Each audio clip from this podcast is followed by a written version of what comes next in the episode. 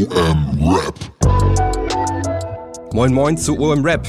Wir haben uns äh, gedacht, nachdem äh, ich, Tom Lux aus der OMR-Redaktion mit Nico Backspin und Falk Schacht vor inzwischen einigen Monaten mal für ein paar Videos zusammengesessen habe, um über Rap zu sprechen und äh, die Rolle in der Gesellschaft und welche Potenziale denn Brands von Rap und Hip-Hop ähm, so ausschöpfen können, dass wir daraus einfach einen Podcast machen. Alle zwei Wochen zusammenkommen, ähm, genau darüber sprechen, aktuelle Cases bequatschen.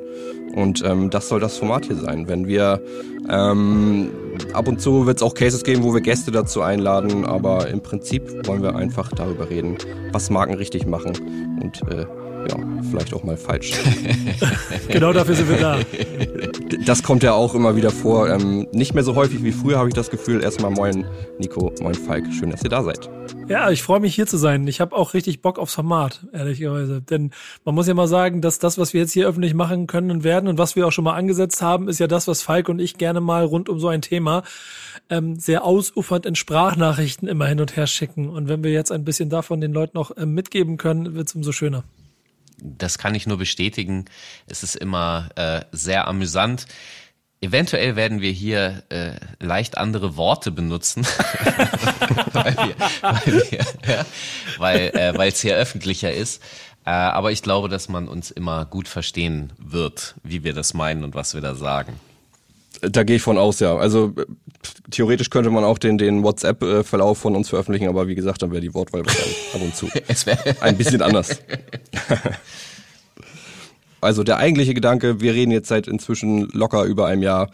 Beim OMR Festival 2020 wollten wir eigentlich ein Panel machen, genau über dieses Thema ähm, Rap im, in der Markenlandschaft, im, im Marketing. Und äh, Nico, du als ähm, Backspin-Chef und, und Falk, du hast inzwischen auch einen Backspin in deinem Namen, oder? Ja, ja, es ist in Wirklichkeit so genau? ist er Falk Backspin, er wehrt sich nur noch dagegen.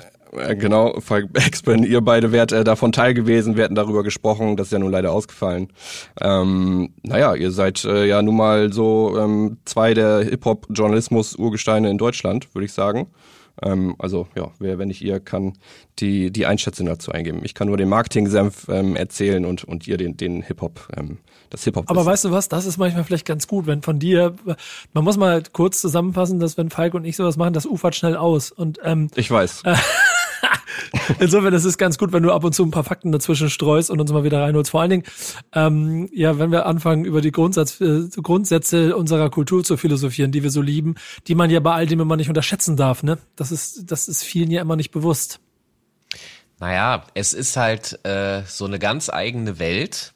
Ich glaube, dass da auch genau eben die Problematik liegt und ich glaube, das ist auch genau das, was äh, ihr so spannend gefunden habt, als wir vor einem Jahr angefangen haben zu sprechen, nämlich, ähm, dass da etwas ist, das wahnsinniges Potenzial hat, aber wie verdammt nochmal geht man damit um, ohne in diese Fettnäpfchen zu treten? Und das ist halt die große Kunst und die Übersetzungsleistung, die es gilt zu bringen und zu erlernen. Ganz genau. Ähm, im, Im Artikel oder in den Shownotes packe ich nochmal die ersten beiden Folgen, als wir es nur als Video gemacht haben, rein. Da habt ihr nochmal sehr weit ausgeholt, ähm, ja, was allgemein Rap für einen Stellenwert hat. Das war dann irgendwie eine Stunde. In der zweiten Folge haben wir über die Supermarkt-Battle gesprochen, warum jetzt plötzlich alle Supermarktketten wieder äh, Rapper in ihre Werbespots holen. Aber heute wollen wir reden über ähm, ja eigentlich einen, einen, normalen Track im ersten Blick, ein, ein normales Musikvideo vom Rapper Nemo, was im äh, April äh, rausgekommen ist, mit dem Namen Zart und einem, ja, auf dem ersten Blick Newcomer Feature-Gast namens Milka. Und genau das hat es aber so gut gemacht, gleich von Anfang an, ne?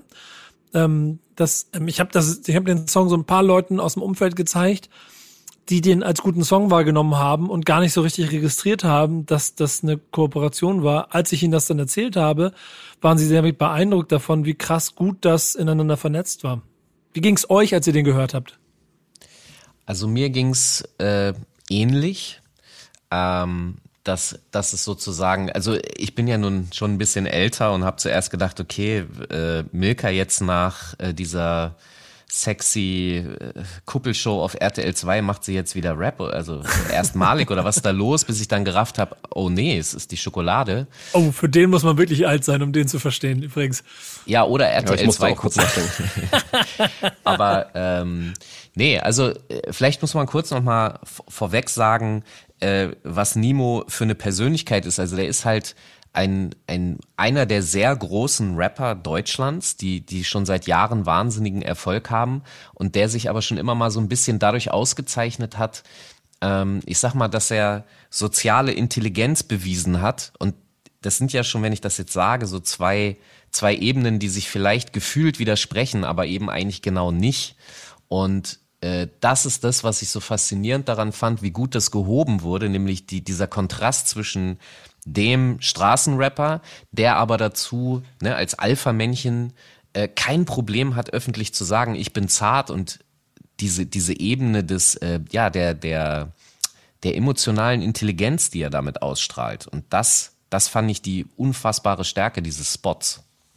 Ja, lass uns mal kurz zu Nemo. Du hast gesagt, so einer der einer schon erfolgreichen großen Rapper. Ich glaube, er ist aber trotzdem nicht so bekannt wie irgendwie ein Capital Bra, der sehr viel Aufmerksamkeit auch äh, in allen möglichen großen Medien bekommt.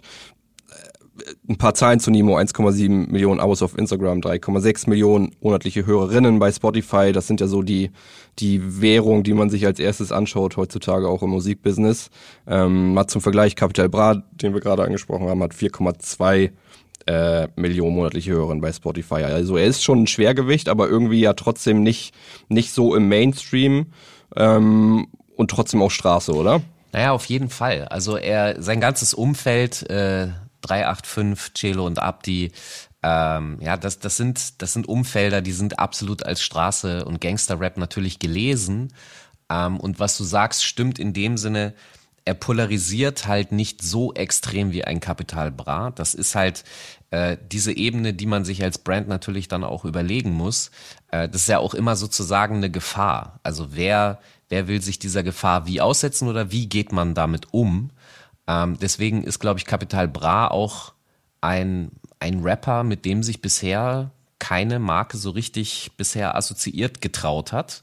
Dazu gehört Adidas jetzt kürzlich. Ja, das ist, das ist vielleicht auch weniger problematisch äh, als jetzt zum Beispiel ein Schokoladenhersteller. Ja, vor allen Dingen, weil auch Nike ja mit ihrer Zusammenarbeit mit 187 gezeigt hat, dass man äh, da keine Berührungsängste haben darf als Sportartikelhersteller, weil das genau die käuferische Zielgruppe ist.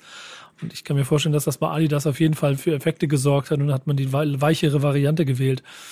Aber ähm, grundsätzlich ist Nimo ja schon, wie, wie vorher gesagt, jemand, der in der Zeit, in der er ähm, so seinen Einschlag hatte, mit seiner Vita ja schon jemand, der ziemlich schnell, ziemlich starken Impact auf eine ganze Generation hatte. Ich habe so viele Konzertsituationen vor Augen, wie er auf einmal auf so Festivals, äh, Bühnen doppelt so stark gefüllt hat wie jeder Künstler davor und dahinter weil er halt ein Gespür für Melodien hat, trotzdem aber Straße ist, dann aber an einer Stelle, und ich weiß nicht, ob ich das hier erzählen kann, aber so, sondern auch so immer wieder die, diese, diese Moral damit reinbringt, wie er auf irgendeinem Festival mal meinte, Leute, ähm, wenn ihr jetzt nach Hause geht, ihr könnt gerne hier irgendjemanden abschleppen, aber seid bitte immer vorsichtig dabei und benutzt Kondome oder irgendwie sowas.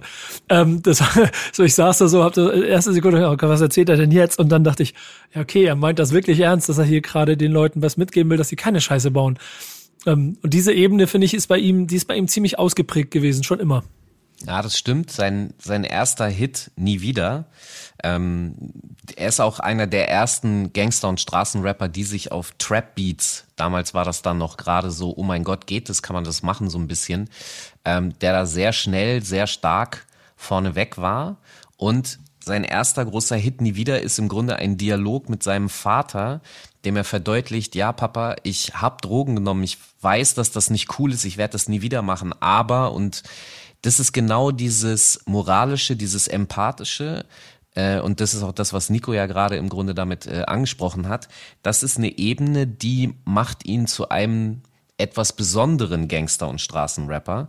Und äh, deswegen ist diese Idee, das über zart zu spielen, halt Arsch auf Eimer.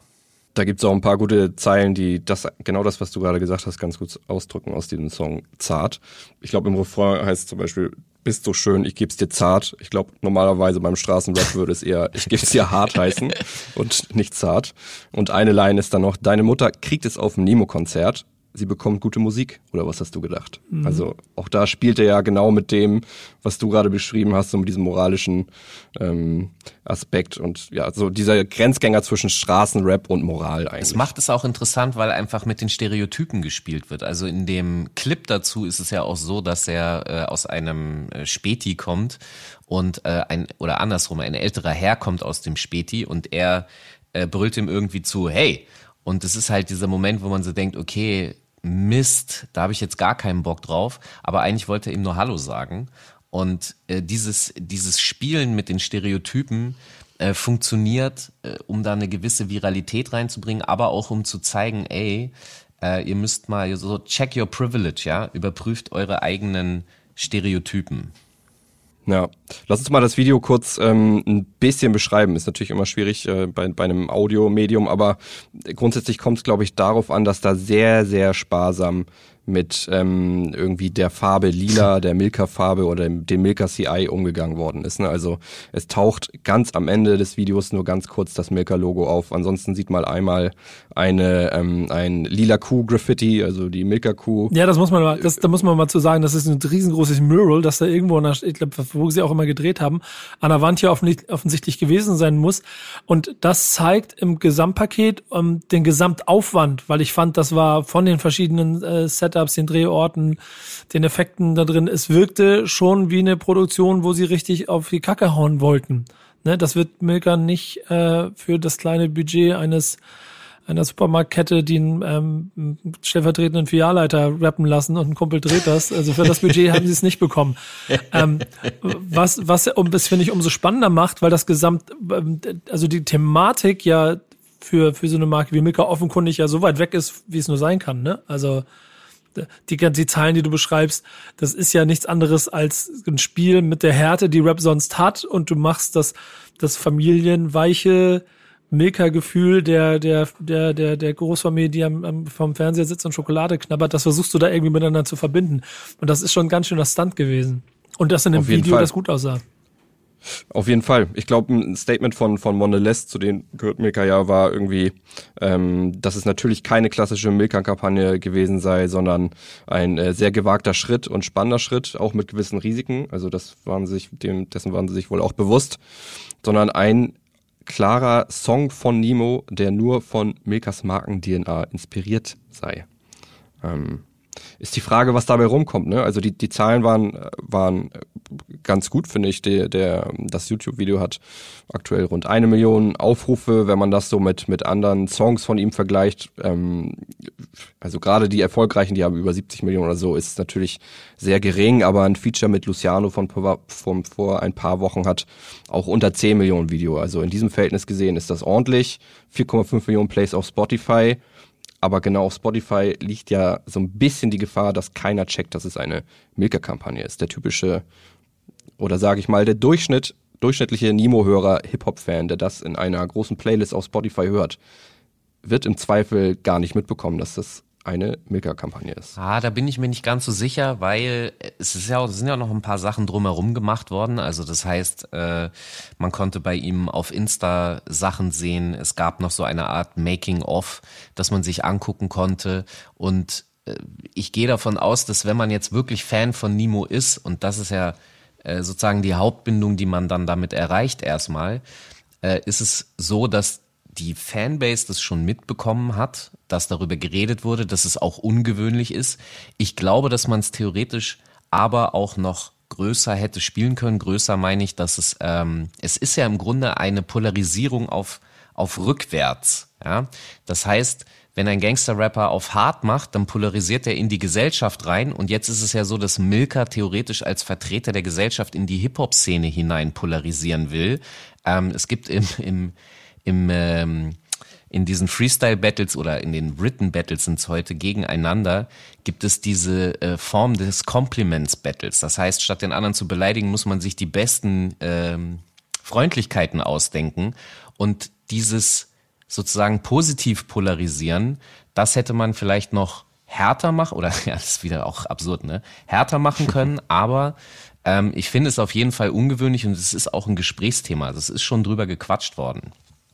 Was kommt denn aber, also okay, wenn, wenn der Rap-Fan trotzdem durch Instagram, TikTok-Kampagnen, die da auf jeden Fall auch gemacht worden sind, mitbekommt, dass es eine Milka-Kampagne ist, es ist ja trotzdem sehr dezent eingesetzt. Glaubt ihr, das ist so ein bisschen auch Folge dessen, dass Milka sich bewusst war, dass sie ein gewisses Risiko eingehen, deshalb so dezent die Marke da reingebracht haben? Ähm, oder ist es einfach wirklich gut und ähm, die Branche sozusagen respektiert und ernst genommen? Ich, ich glaube, ich glaub, da, da fassen so zwei Faktoren äh, oder mehrere, wenn man sich das mal anguckt. Versuchen wir uns mal in die Rolle von Milka zu versetzen. Merken, das Thema ist wichtig und groß, um vielleicht Zielgruppe zu erschließen, um dort ähm, klar zu machen, man ist eine Marke. So. Ähm, und auch wenn man vielleicht harten Straßenrap hört, kann man trotzdem dabei Milka-Schokolade essen. Ähm, dann sich aber offensichtlich bewusst darüber sein, dass es, und ich glaube, das ist hier der entscheidende Faktor, äh, der hier offensichtlich ähm, angegangen wurde, die Codes der Szene verstehen zu wollen oder zumindest ein Gefühl dafür zu haben, was da los ist. Also dass man nicht, ähm, ja, und dann setzen wir ähm, dem Rapper den, den, den, den Milka-Kuh-Kopf auf und dann tanzt er durchs Video und das ist bestimmt ganz lustig. Ähm, sondern dass man es andersrum versucht hat zu verstehen, wie funktioniert diese Szene, was machen die da, warum sind die Dinge, wie sie sind und versuchen dann so smooth wie möglich da reinzukommen, schon mit einem Gefühl von, ja, wir sind immer eine Brand und einem ehrlicherweise hat Milka dann mit der Farbe ja auch so ein Alleinstellungsmerkmal, das dann auch äh, generationenübergreifend immer noch funktioniert und trotzdem nicht zu dominant zu sein, was das Logo und das Branding angeht, um dann wiederum der Kultur seinen Raum zu geben, um dort akzeptiert zu werden. Und äh, von meinem Standpunkt aus würde ich sagen, es ist voll aufgegangen, weil es ist, es ist ein geiler Song von Nemo.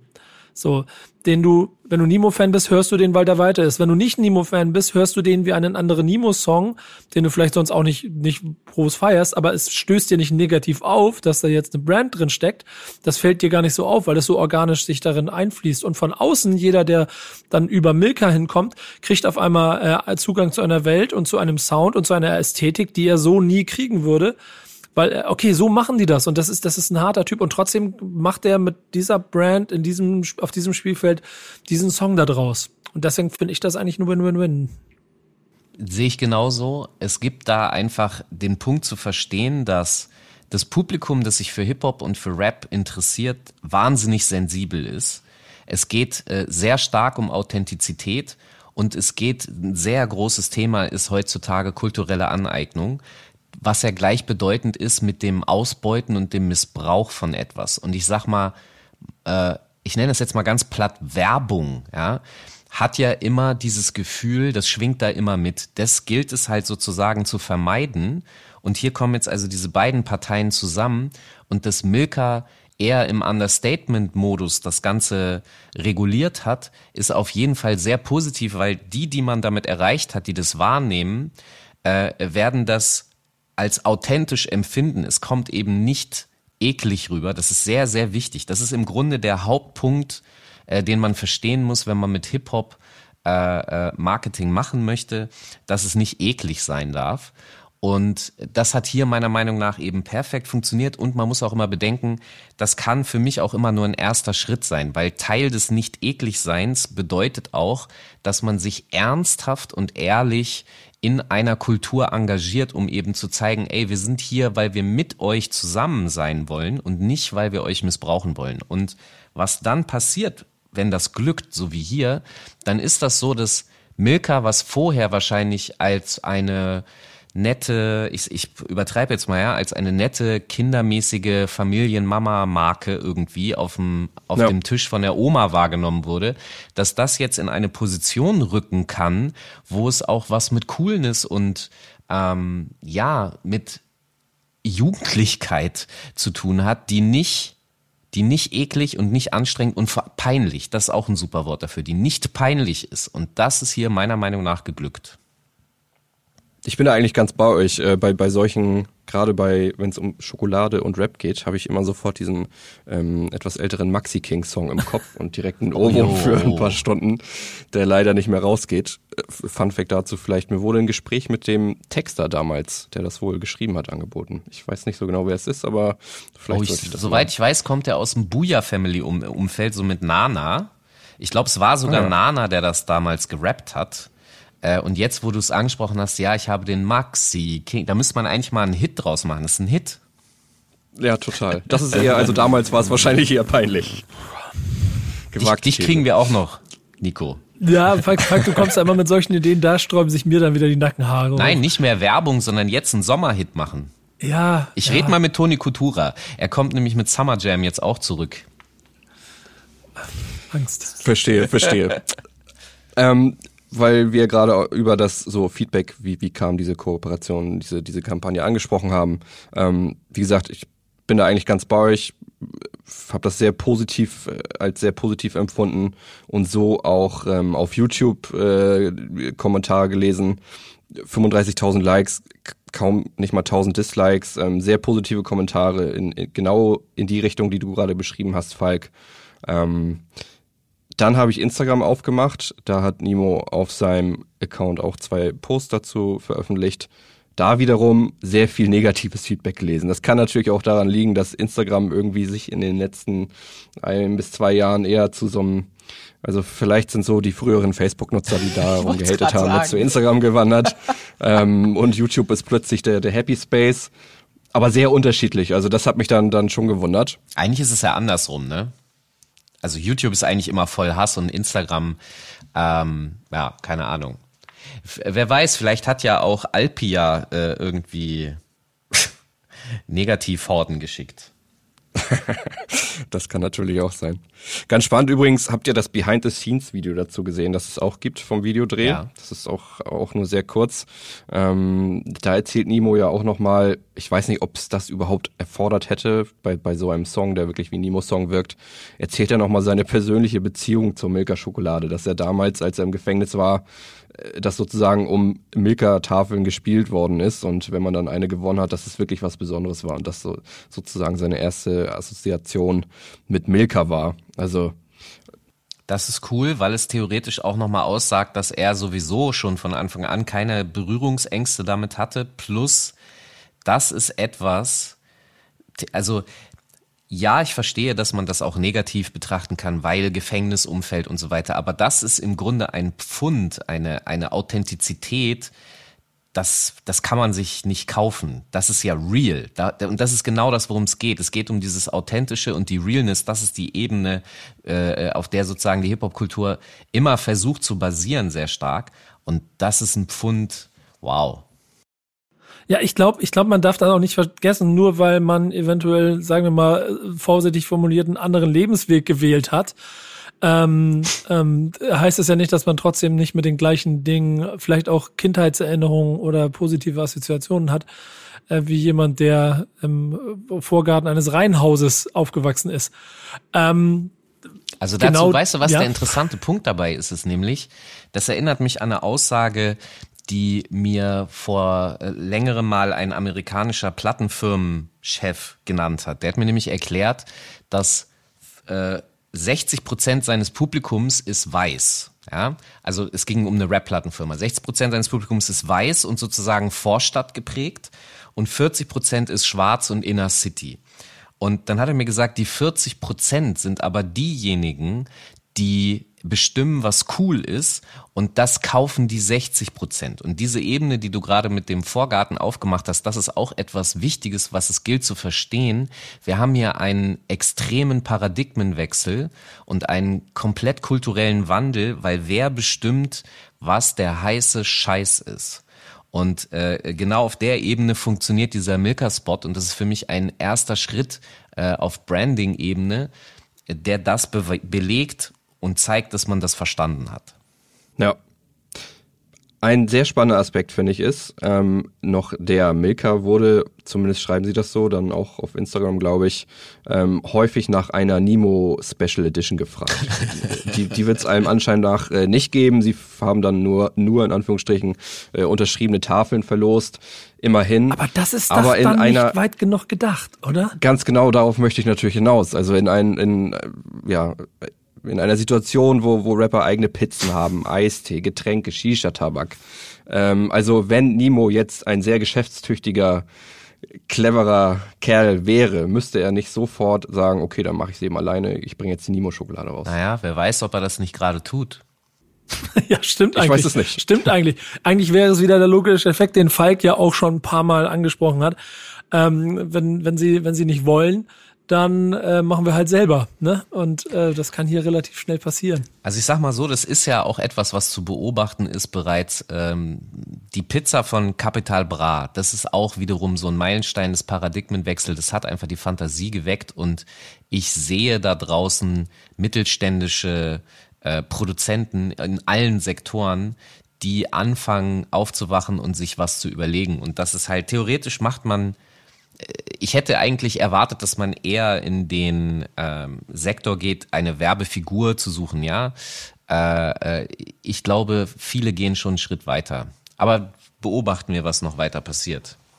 So machen wir das. Und äh, der Plan ist ja auch, äh, vielleicht bald mal mit jemandem zu sprechen aus so einem, wir sagen noch nicht wer, aber aus so einem mittelständischen Unternehmen, die schon viel äh, in, in dem Bereich unterwegs sind und äh, für Rapper Definieren Sie haben. mittelständisch. Ähm, Finde ich gut. Ja, frag äh, Friedrich Merz. Ja. Der ist äh, oberer Mittelstand mit Jet. Ach so, okay. ja, der wäre der richtige Ansprechpartner auf jeden Fall. Ich werde mir jetzt so ähm, nochmal erst Maxi King anhören und dann nochmal Nemo. Dass du das, dass du dir das zutraust. Ist, ihr habt, ihr habt da beide, ihr habt da beide, glaube ich, auch so, eine, so ein gleiches Gefühl für Trash. Ich habe da, ich hab da, Ey, die Melodie Maxi King ist ein, das ist, das ist perfekt. Das ist ein Hit, das ist ein Ohrwurm. so sehe ich das, das ist nämlich auch. Ja. Ja. Ja, der Spot ist Müll, aber, Aber auch äh, ja, die Jogurette. nein, das ist der Fall, nein, das ist der falsche Hit. Aber bleibt auch irgendwo, ist auch ein Hit irgendwo. Nur in deinem. Ach Mann. Mal schauen, ob wir in zwei Wochen den nächsten äh, Hit mit Cringe Faktor haben, den wir besprechen können, oder ob es dann vielleicht um, weiß ich nicht, den Grill von Chata geht. Ja. Ähm, Ich, Super, freu ich mich ich hab, drauf. Ich hab Bock auf den Köftespieß gerade. Ja ich auch. Oh Er hat auch, er ist klar. auch am Iran dran, ne? Gibt jetzt bald einen Iran von Qatar. Ich glaube, darüber sollten wir über alles, was, was der Kollege macht, ähm, das, Ja. das ist auf jeden Fall eine Folge wert. Ähm, alles klar. Danke Falk, danke Nico. Danke, Torben. War mir eine Freude. Bis zum nächsten Mal. Bis zum nächsten Mal. Ciao, ciao. Dieser Podcast wird produziert von Podstars bei OMR.